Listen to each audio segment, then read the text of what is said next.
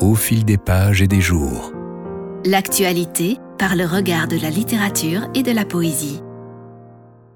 La semaine passée, nous vous avons raconté l'histoire d'une évasion, celle d'une chèvre, la chèvre de Monsieur Seguin. Mais une chèvre n'appartient à personne, et pas même à ce brave Monsieur Seguin. Une chèvre appartient à ses envies, et celle-là avait envie d'aller voir la montagne, et Daudet nous a même raconté qu'elle y a rencontré un beau chamois avant d'être dévorée par le loup. Elle était avertie de cette possible fatalité, mais son désir a été plus fort, et elle a préféré l'insouciance des herbes, de l'air et des eaux de la montagne à l'assurance ennuyeuse de son enclos. Qu'aurais-tu choisi, toi qui nous écoutes, la montagne? Ou l'enclos. Nous allons t'aider à faire un choix en te racontant une autre histoire d'évasion. Elle se passe aussi dans le sud de la France, en Camargue, mais cette fois avec un enfant et une rivière.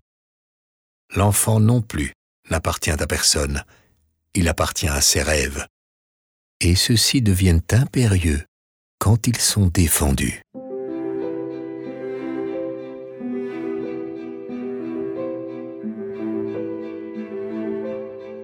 Quand j'étais tout enfant, nous habitions à la campagne.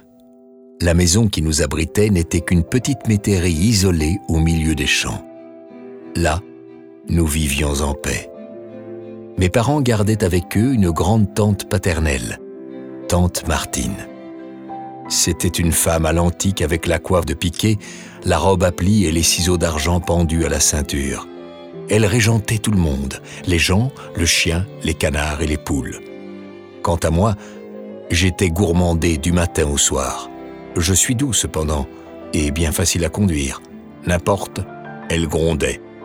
C'est que, m'adorant en secret, elle croyait cacher ainsi ce sentiment d'adoration qui jaillissait à la moindre occasion de toute sa personne. Autour de nous, on ne voyait que champs, longues haies de cyprès, petites cultures et deux ou trois métairies solitaires ce paysage monotone m'attristait. Mais au-delà coulait une rivière. On en parlait souvent à la veillée, surtout l'hiver, mais je ne l'avais jamais vue. Elle jouait un grand rôle dans la famille, à cause du bien et du mal qu'elle faisait à nos cultures. Tantôt elle fertilisait la terre, tantôt elle la pourrissait. Car c'était, paraît-il, une grande et puissante rivière. En automne, au moment des pluies, ces eaux montaient. On les entendait qui grondaient au loin. Parfois, elles passaient par-dessus les digues de terre et inondaient nos champs. Puis, elles repartaient en laissant de la vase. Au printemps, quand les neiges fondent dans les Alpes, d'autres eaux apparaissent. Les digues craquaient sous leur poids et de nouveau les prairies à perte de vue ne formaient qu'un seul étang.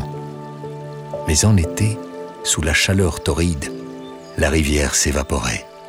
Alors des îlots de cailloux et de sable coupaient le courant et fumaient au soleil. Du moins on le disait, je ne le savais que par ouï dire. Mon père m'avait averti. Amuse-toi, va où tu veux, ce n'est pas la place qui te manque. Mais je te défends de courir du côté de la rivière. Et ma mère avait ajouté, À la rivière, mon enfant, il y a des trous morts où l'on se noie, des serpents parmi les roseaux et des bohémiens sur les rives. Il n'en fallait pas plus pour me faire rêver de la rivière nuit et jour. Quand j'y pensais, la peur me soufflait dans le dos, mais j'avais un désir violent de la connaître. De temps à autre, un braconnier passait chez nous, un grand, sec, la figure en lame de couteau, et avec ça, l'œil vif, rusé, tout en lui décelait la souplesse et la force, les bras noueux, le pied corné, les doigts agiles. Il apparaissait comme une ombre, sans bruit. Tiens, voilà Bargabo, disait mon père. Il nous apporte du poisson. En effet, Bargabo déposait un panier de poisson étincelant sur la table de la cuisine. Il m'émerveillait. Dans l'algue luisaient des ventres d'argent, des dos bleuâtres et des nageoires épineuses. C'étaient des bêtes d'eau toutes fraîches encore de la rivière. Bargabo, comment faites-vous pour prendre de si belles pièces? Bargabo, d'un air évasif, répondait à mon père Le bon Dieu a pitié du pauvre, monsieur Boucaru. Et puis, j'ai la main. Et on n'en tirait jamais davantage. Un jour, que j'étais seul à la maison, Bargabo apparut, comme toujours, à l'improviste. Il portait au bout d'un crochet une alose énorme. Il me dit C'est pour toi, tiens, je te la donne. Il posa le poisson sur le coin de la table. Puis, il me regarda d'un air étrange. Petit, petit, murmura-t-il, tu es une bonne frimousse. Une frimousse de pêcheur. As-tu jamais pris du poisson Non, monsieur Bargabo. On me défend d'aller à la rivière. Il haussa les épaules.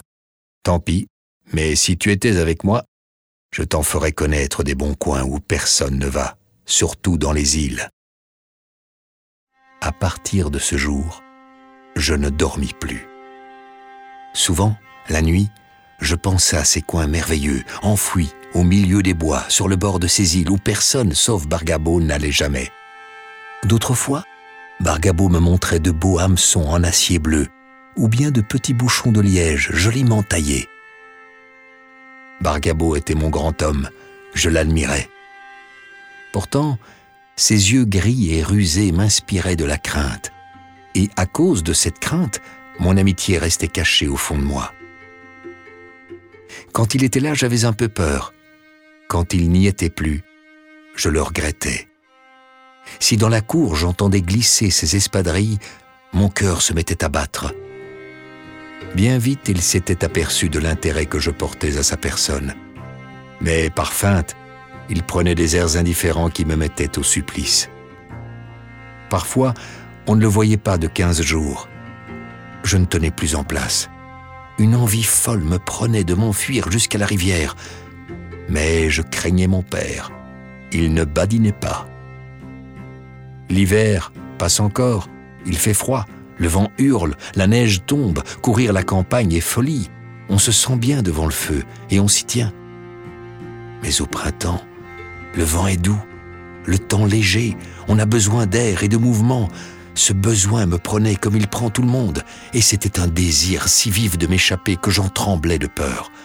Je risquais toujours d'y céder un beau matin et de partir à l'aventure. Il n'y manquait que l'occasion elle se présenta. Et voici comment. Mes parents durent s'absenter pendant quelques jours. En leur absence, ce fut, comme de juste, tante Martine qui régna sur la maison. Tante Martine était despotique, je l'ai dit, mais dès qu'elle restait seule avec moi, toutes les libertés m'étaient permises, car elle-même voulait être libre. Et l'eût-elle pu en me surveillant du matin au soir? Celui qui tyrannise son prochain se tyrannise aussi lui-même. Tante Martine le savait. Elle me laissait donc la bride sur le cou pour pouvoir trotter à son aise. Car elle trottait. Elle trottait du haut en bas de la maison. Elle trottait le jour, elle trottait la nuit, elle trottait à l'aube, elle trottait au crépuscule, et toujours d'un trottinement à peine perceptible, un pas de souris. Quand mes parents étaient à la maison, elle se tenait à peu près tranquille, mais à peine était-il parti qu'elle se mettait à trotter. On ne la voyait plus, mais on l'entendait fureter de chambre en chambre.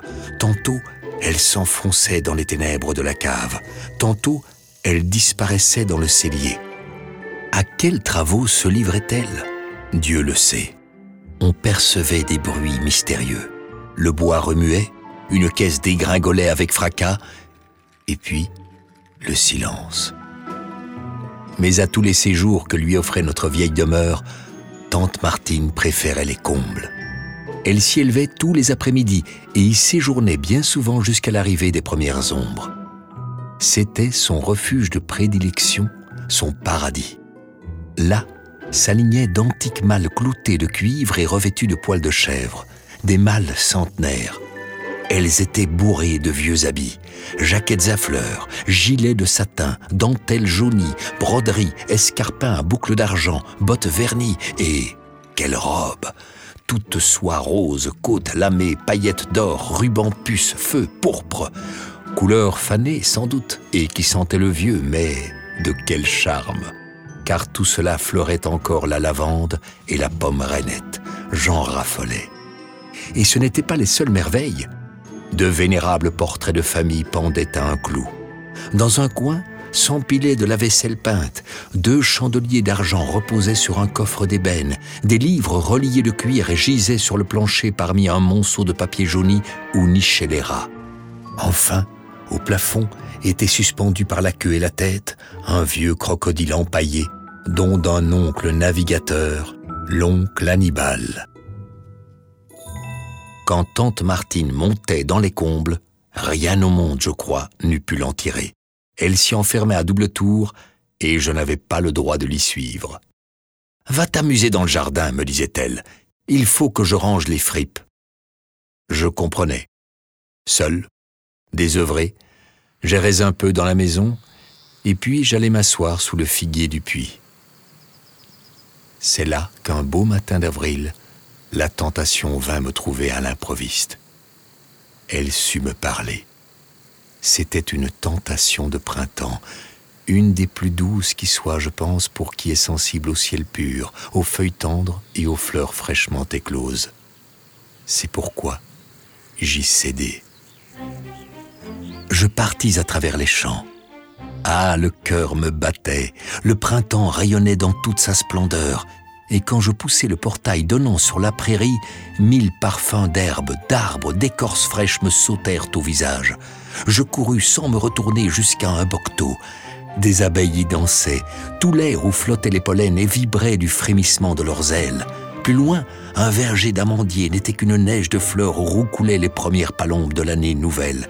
J'étais enivré. Les petits chemins m'attiraient sournoisement.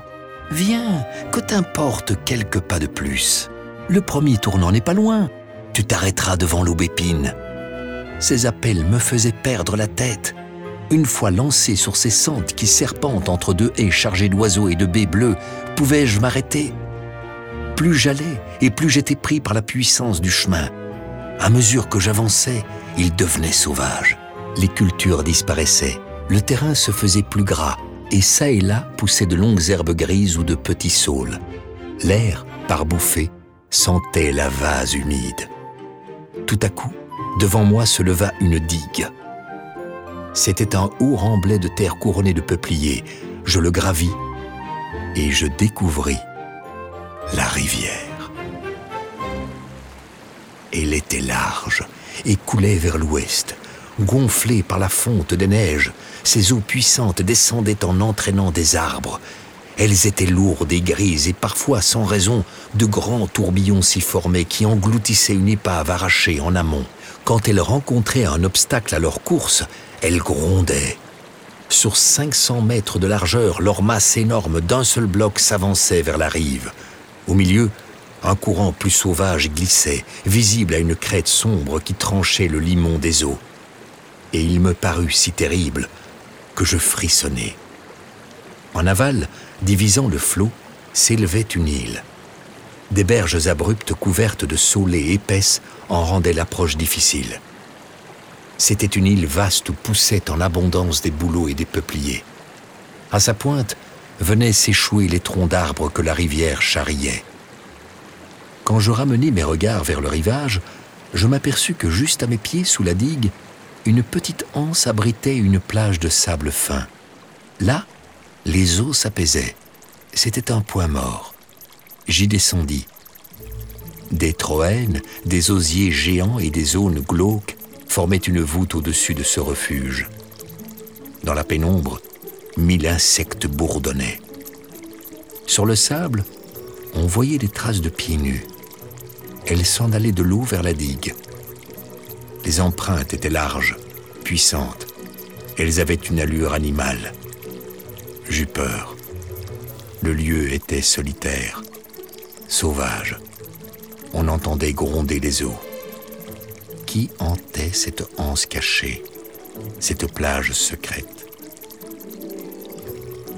En face, l'île restait silencieuse. Son aspect cependant me parut menaçant. Je me sentais seul, faible, exposé. Mais je ne pouvais pas partir. Une force mystérieuse me retenait dans cette solitude. Je cherchais un buisson où me dissimuler. Ne m'épiait-on pas je me glissai sous un fourré épineux à l'abri. Le sol y était couvert d'une mousse souple et moelleuse. Là, invisible, j'attendis, tout en surveillant l'île. D'abord, je ne vis rien. Sur moi s'étendait l'ombre des feuillages. Les insectes dansaient toujours. Parfois, s'envolait un oiseau. L'eau coulait, ralentie par la sinuosité de la plage.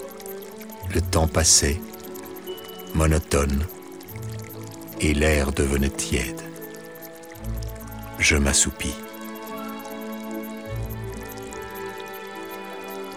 Longtemps je dus rester dans le sommeil. Comment fus-je éveillé? Je ne sais. Quand j'ouvris les yeux, étonné de me retrouver sous ce buisson, le soleil était bas et l'après-midi touchait à sa fin. Rien ne semblait changer autour de moi, et cependant, je restais immobile au fond de ma cachette dans l'attente de quelque événement. Tout à coup, au milieu de l'île, entre le feuillage des arbres, s'éleva un fil de fumée, pur, bleu. L'île était habitée. Battit. J'observais avec attention le rivage opposé, mais vainement. Personne n'apparut. Au bout d'un moment, la fumée diminua.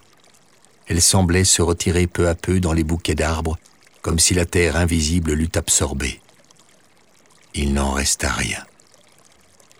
Le soir tombait, je sortis de ma retraite et revins à la plage. Ce que je découvris m'épouvanta. À côté des premières traces que j'avais relevées sur le sable, d'autres, encore fraîches, marquaient le sol. Ainsi, pendant que je dormais, quelqu'un était passé près de mon refuge. M'avait-on vu? La nuit arrivait maintenant derrière les roseaux. Un oiseau s'envola brusquement du milieu des joncs. Il poussa un cri, et de l'île lui répondit un douloureux gémissement. Je m'enfuis. Je n'arrivai à la maison qu'à la nuit close. Je laisse à penser de quelle façon me reçut tante Martine. Vagabond, pied noir, gratte-chemin. Elle me renifla. Tu sens la vase. Ah, tu as de jolis cheveux. Ils étaient barbelés de feuilles et d'épines. Va te peigner. J'y allais, penaud, sans répondre. Je connaissais tante Martine. Des colères, des cris, mais ça n'allait pas plus loin. Tu n'as pas honte? Naturellement, j'avais honte. Mais qui a honte se tient quoi? Et je me tue. Si je disais tout à ton père, hein Pascalet. Pascalet est mon nom. Tu vois d'ici ce qu'il ferait, ton père? Je le voyais parfaitement. Mais je voyais aussi tante Martine, et tout en elle me disait Chenapan, tu as de la chance que tante Martine soit faible pour ce petit gredin de Pascalet. Après tout, dans son temps, ton père en a fait bien d'autres. Sous son air menaçant, tante Martine s'attendrissait. Et tu as faim, sans doute? J'avais faim, et je l'avouais. Parbleu, grommelait-elle en préparant sa poêle à frire. Depuis sept heures du matin, malheureux, je parie que ta tête te tourne. Je mentis. Oui, tante Martine, cette fois la tête me tourne, mais pas trop vite. Et moi qui n'ai qu'un peu de soupe à te donner, et deux tomates, et de la saucisse. On entendit un pas. Bargabo entra dans la cuisine. Jamais il ne m'avait paru si grand. Il avait son air sauvage. Tante Martine, de saisissement, faillit laisser tomber sa poêle, mais lui ne s'en aperçut pas. Il dit Je vous apporte des gardons. Faites-les cuire. Vous ne me refuserez pas un verre de vin Et il s'attabla. Tante Martine prit le panier de poisson. On l'entendit qui raclait les écailles. Dans la poêle, l'huile fuma. Nous invitâmes Bargabo.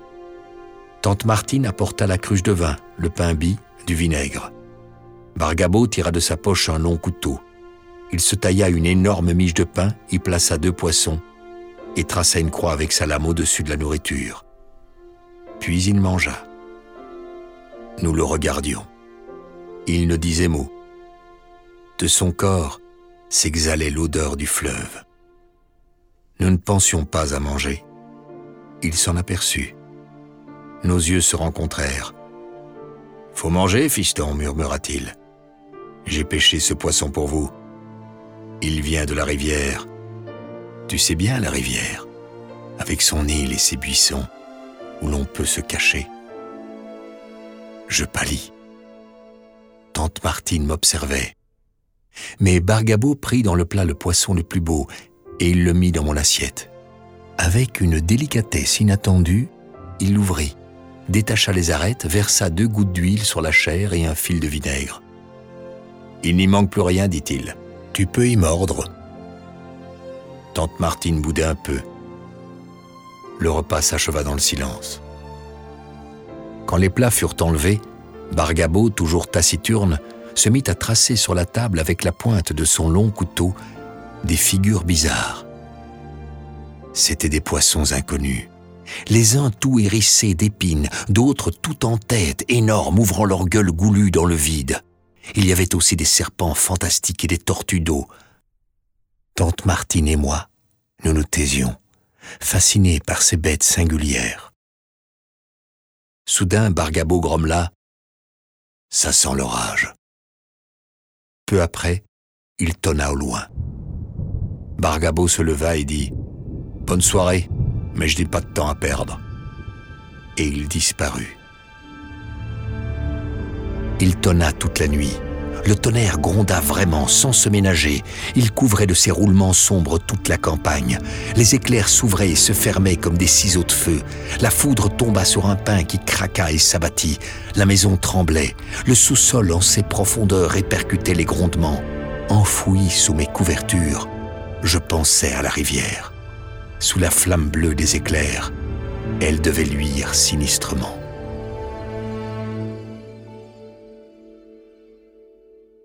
Si Pascalet avait obéi, il n'y aurait pas eu d'histoire. Il n'y aurait pas eu de chapitre 2 et 3 et 4 et tous les autres de cette magnifique évasion qu'est L'enfant et la rivière de Henri Bosco. Je ne sais que te conseiller, le lire ou désobéir. Peut-être les deux.